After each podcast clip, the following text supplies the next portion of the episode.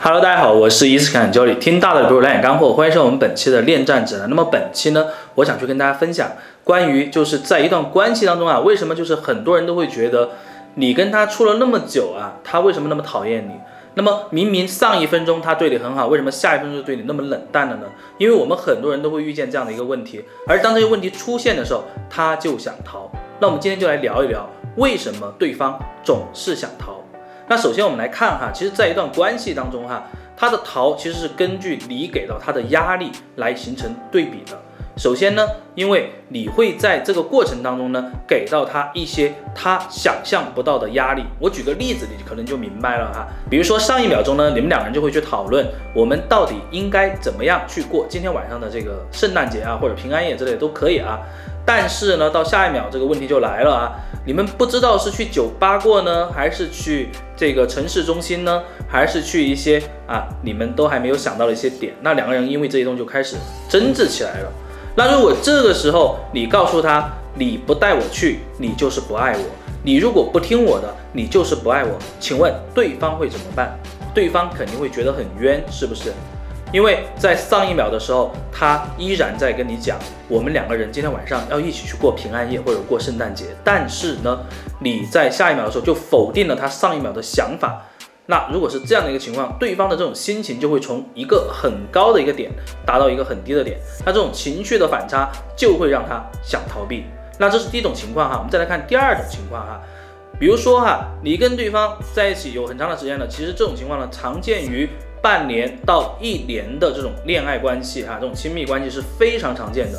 你觉得你跟对方两个人已经非常的亲近，你也很了解对方了。那这个时候呢，其实你想要去通过你的作，或者说想要通过你去给对方施加压力的形式，让他来关注你，这本身呢其实就是一个谬论。怎么来讲呢？哈，比如说哈，今天晚上对方可能有事儿啊，准备回家了哈。平时呢都是他送你。但今天晚上确实他有事情，他需要他先回家。但这个时候你就开始跟他争执起来了。你说你不送我就是不爱我，你不陪伴我，你不先告诉我，那你就是对我不关注。那我觉得你变了。那请问对方真的变了吗？其实这个时候对方并没有变，对方这个时候其实想的更多的是应该怎么样去跟你开口去解释这个问题的时候，而你呢就把一波的情绪全部都丢在他的身上。那么这个时候谁也受不了。那么很有可能他也会觉得很委屈。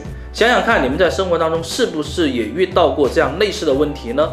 很有可能，对不对？那么这种情况下一旦出现，那么对方依然也是想逃的。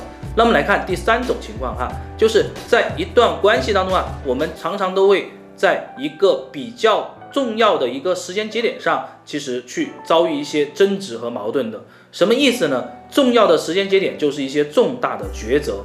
啊，不是说我们俩去哪儿玩，不是说我们俩去吃什么，对吧？我们想想看哈，很多情侣之间分手哈，都是在哎，比如说我该买什么呃嫁妆，对吧？我该出什么聘礼？还有呢，就是我去对方家里，去我家啊，我们应该怎么去对待彼此的父母？这些重大决策上产生争执之后啊，就会去干一件事情，什么事情呢？就会去否定对方前面做过的所有的努力。想想看，你是这样子的吗？你有这样去对待过对方吗？如果你做过这些事情，那么对方肯定是会对你有失望的。一旦对方对你失望，一旦你产生了否定，那么对方依然是想逃。那我们来总结一下，其实刚刚我讲这三种情况呢，我们在生活中很有可能都会遇到。那来看一下，你到底是遇到了什么样的一个问题？那也欢迎你呢，在我们的微信公众账号“伊思爱情顾问”这个账号下面呢，给我们留言，来聊一聊你是怎么样给到对方压力的，对方为什么会想逃？那么我也会去跟大家做一些探讨。那么今天节目也就到这里，我们下期再见，拜拜。